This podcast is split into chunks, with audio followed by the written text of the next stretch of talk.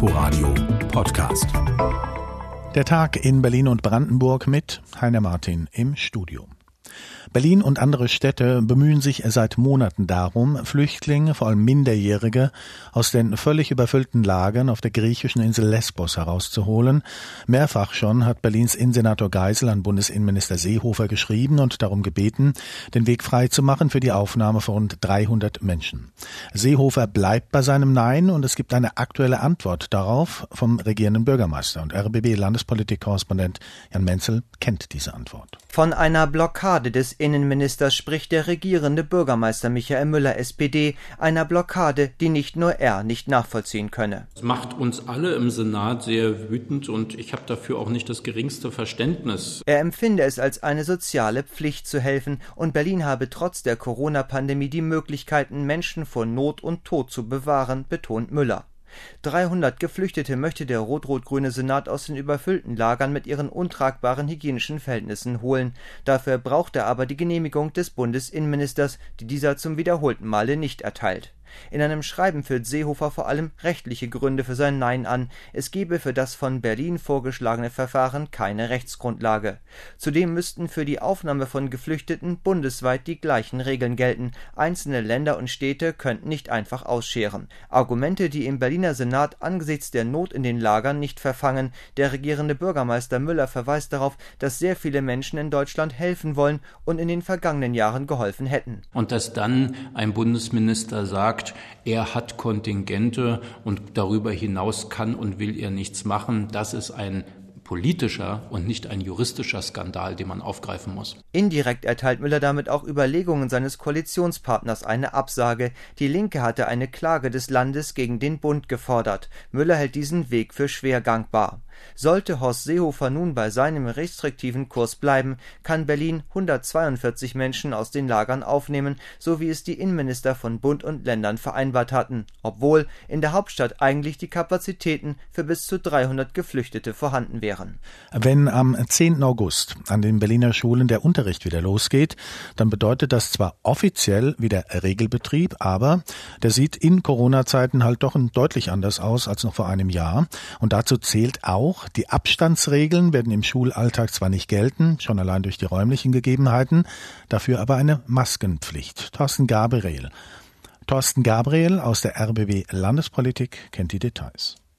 Dass die Pflicht, Mund und Nase in der Schule zu bedecken, kommen würde, war keine Überraschung mehr. Erst am Mittwoch hatte Bildungssenatorin Sandra Scheres bekräftigt, dass man dies in der Verwaltung vorbereitet. Konkret? Uns ist es wichtig, in dem Klassenverband werden keine Masken getragen, aber da, wo Gruppen sozusagen sich mischen, da soll es eben eine Maskenpflicht geben. Neu ist allerdings, der Pausenhof ist von der Maskenpflicht ausgenommen. Das hatte sich nach einem Treffen von Senatsverwaltungsvertretern mit Schulleitungsverbänden abgezeichnet. Die Sprecherin des Interessenverbands der Berliner Schulleitungen, Astrid Sabine Busse, sagt, dies halte sie für richtig, auch wenn die Maskenpflicht ansonsten alternativlos sei. Bei den Jüngeren, da stelle ich mir das sehr schwer vor, immer wieder die Kinder anzuhalten, die Maske zu nehmen. Die meisten Schulen sind Ganztagsschulen, so acht Stunden, da wird so manche Maske boah, einfach mal verloren gehen während des Spiels oder sonst wo im Dreck liegen etc. etc. Auch für den Leiter der Vereinigung der Oberstudiendirektoren Ralf Treptow ist die Maskenpflicht eine sinnvolle Vorgabe. Wir müssen uns verdeutlichen, wir wollen alle den Regelbetrieb. Wir wollen alle, dass die Schüler wieder zur Schule gehen können und wir wollen den Regelbetrieb so lange wie möglich aufrechterhalten. Und das muss man natürlich auch mit der Entwicklung der Pandemie in Korrelation bringen. Wir können jetzt nicht einfach so tun, als wenn die Pandemie beendet ist. Entscheidend ist aus Sicht von Astrid Sabine Busse vom Interessenverband der Berliner Schulleitungen, dass alle Schulen individuell schauen, wie sie den Alltag unter Corona-Bedingungen gestalten. Man kann ja Pausenzeiten, wenn ich einen kleinen Hof habe oder auch überhaupt entzerren. Die Schulanfangsphase muss ja nicht in die normale Regelpause gehen. Also überall gucken, dass ich ganz viel Entzerrungen hinbekomme. Keine zwei Wochen vor dem Schulstart zeigt sich Oberstudiendirektor Ralf Treptow zuversichtlich, dass der Wiedereinstieg in den Schulalltag gelingen kann auch die Bildungsverwaltung habe viele Anregungen aus der Praxis mit in ihre Vorgaben aufgenommen, was für ihn unterm Strich heißt, es wird nicht alles perfekt sein, das kann es nicht, aber wir haben uns in der Verwaltung und wir haben uns in den Schulen alle erdenkliche Mühe gegeben, um im Regelbetrieb beginnen zu können. Gehört haben wir Oberstudiendirektor Ralf Treptow im Bericht von Thorsten Gabriel. Mit einer Großrazzia ist die Polizei vor rund einem Monat vorgegangen gegen die rechtsextreme Gruppierung Freie Kräfte Chemnitz. Da wurden Häuser in der Prignitz, Sachsen-Anhalt und Mecklenburg-Vorpommern durchsucht. Die Gruppierung stand unter dem Verdacht, einen Brandanschlag auf eine Moschee zu planen. Offiziell gibt es diese Gruppierung inzwischen nicht mehr. Selbstauflösung ist hier das Stichwort. Der Bericht von RBB-Reporter Björn Hasewendt. Die umfangreichen Durchsuchungen der Polizei bei den Freien Kräften Prignitz, einer rechtsextremen Gruppierung im Nordwesten Brandenburgs, zeigen Wirkung. Die Gruppe hat als Konsequenz, wie jetzt bekannt wurde, ihre Selbstauflösung beschlossen und in den sozialen Netzwerken verkündet. Für die Polizei ändert das aber an den Ermittlungen nichts. Polizeisprecher Mario Heinemann. Wir machen mit unseren Ermittlungen weiter ohne Wenn und Aber. Nur weil jemand seine Auflösung bekannt gibt im Internet, ändert das für kriminalpolizeiliche Ermittlungen gar nicht. Die Menschen gibt es weiterhin und demzufolge werden wir dort auch weiterhin ganz, ganz genau hinschauen. Die Ermittler hatten Anfang Juli mehrere Objekte in der Prignitz in Sachsen-Anhalt und Mecklenburg-Vorpommern durchsucht und dabei Datenträger, scharfe Munition sowie Nazi-Devotionalien sichergestellt, nachdem es Hinweise auf konkrete Gefahren gab. Die Polizei hatte vorliegende Hinweise, dass die Betroffenen einen Angriff auf eine Moschee in Wittenberge mittels Molotow-Cocktail planten. Und außerdem sollen die Betroffenen Angriffe auf Menschen mit Migrationshintergrund oder Geschäfte geplant haben. Außerdem soll die Gruppe Polizisten ausspioniert und Daten etwa zu Familienverhältnissen gesammelt haben. Für Julian Muckel vom Verein Opferperspektive, der Betroffene rechter Gewalt berät, kommt die selbstverkündete Auflösung nicht überraschend. Das ist eine Strategie der neonazistischen Kameradschafts- und Hooligan-Szene. Da geht es darum, Ermittlungen sozusagen zu entgegnen, da ein Zusammenschluss, wie es bei den freien Kräften Prignitz der Fall ist, ein Zusammenschluss, der rassistische Anschläge plant, der Daten von Feinden sammelt, Gefahr läuft, eine kriminelle Vereinigung darzustellen. Und damit vor einem Verbot stehen könnte. Einen ähnlichen Weg ging die rechtsextreme Kameradschaft Märkisch-Oder-Barnim vor zehn Jahren. Das Brandenburger Innenministerium wollte sich dazu mit Verweis auf die laufenden Ermittlungen nicht äußern. Schriftlich heißt es nur, dass die Ankündigung zur Selbstauflösung aktuell bewertet werde. Die Befürchtung ist also, dass die rechtsextremen Mitglieder weiter aktiv sind.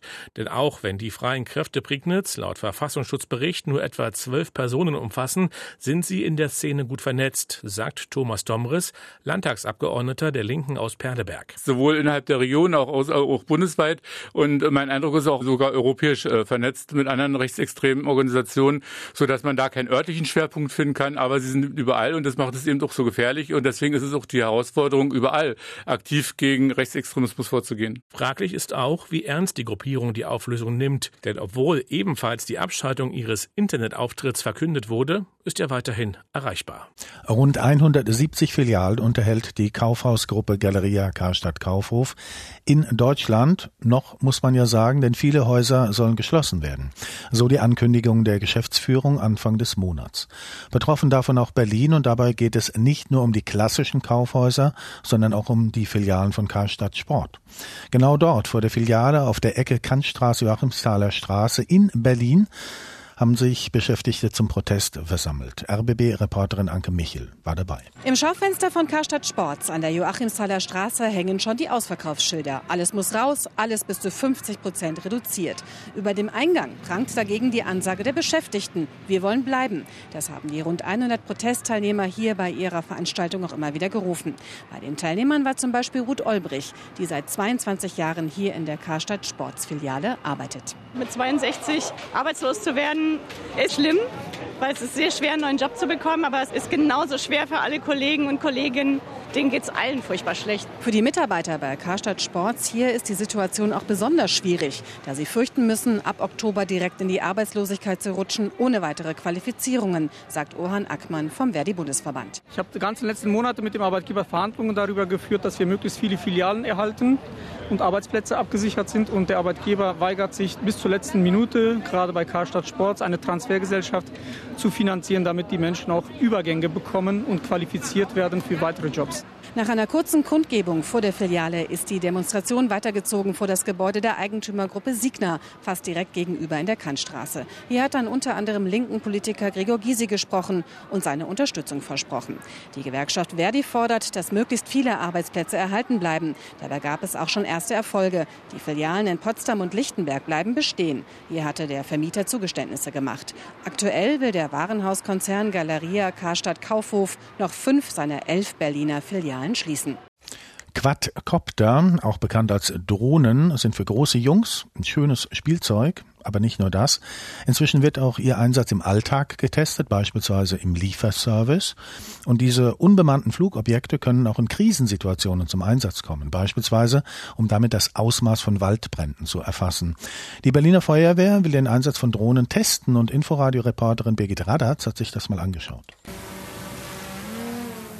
Zwar soll sie eigentlich beobachten, heute sind aber erst einmal alle Augen auf die Drohne gerichtet, die die Berliner Feuerwehr zu Demonstrationszwecken steigen lässt. Vier ihrer Sorte kommen ab jetzt zum Einsatz, drei auf den Einsatzleitwagen und eine zu Schulungszwecken für neue Drohnenführer. Sie sollen helfen, ein besseres Bild über komplexe Einsatzsituationen zu bekommen, so Innensenator Andreas Geisel. Bei Dachstuhlbränden, Lagerhallenbränden und ähnlichem schont das gegebenenfalls auch die Gesundheit der Beschäftigten der Berliner Feuerwehr, weil sie dann nicht in diese Gebäude hineingehen müssen, um ähm, aufzuklären. Das kann, das ist eine Aufgabe, die dann die Technik übernehmen kann. Ein Jahr lang will die Berliner Feuerwehr testen, was die insgesamt 15.000 Euro teuren Drohnen alles leisten können. Unendlich lange fliegen können sie aber nicht, sagt Landesbranddirektor Carsten Homringhausen. Ja, man muss die Flüge dann planen. Also man hat 30 Minuten Flugzeit pro Akku. Wir haben drei Akkus dabei, standardmäßig. Das auch kein großes Problem, zwischen den Einsätzen kurz zu landen, den Akku zu wechseln und dann kann man im Prinzip direkt weiterfliegen. Auch vermisste Menschen sollen so leichter über die Wärmekamerafunktion der Drohne gefunden und über einen integrierten Lautsprecher angesprochen werden. Eine Funktion zum Heranzoomen des Bildes gibt es allerdings nicht. Bilder und Videos, die konkrete Informationen über jemanden enthalten, müssen nach dem Einsatz gelöscht werden. Andreas Schicktanz arbeitet in der IT der Berliner Feuerwehr und hat sich in der Arbeitsgruppe ein Jahr lang mit diesen Fragen befasst. Es müssen Konzepte geschrieben werden, ein Betriebskonzept, ein Sicherheitskonzept, Datenschutz muss eingehalten werden und das hat halt alles seine Zeit gedauert, um das halt ordentlich auf die Füße zu stellen. Dass die unbemannten Flugobjekte nun auch ordentlich in die Luft gebracht werden, dafür sorgen aktuell 30 Drohnenführer. Ihre Ausbildung hat noch einmal rund 17.000 Euro gekostet. Innensenator Andreas Geisel. Ja, das ist Geld, aber wenn Sie jetzt mal ähm, die sonstigen Kosten von Ausrüstung bei der Feuerwehr dagegenhalten, so ein Löschfahrzeug kostet 500.000 Euro, können Sie mit einer überschaubaren Summe sehr viel ähm, erreichen. Und auch Brandenburg kann die von Berlin getesteten Drohnen anfordern. Besonders jetzt in der Waldbrandsaison könnten sie eine entscheidende Rolle spielen. Das war der Bericht von Inforadio-Reporterin Birgit Radatz und soweit auch der Tag in Berlin und Brandenburg mit Heine Martin im Studio. Das Ganze kann man nachhören auf inforadio.de. Inforadio Podcast.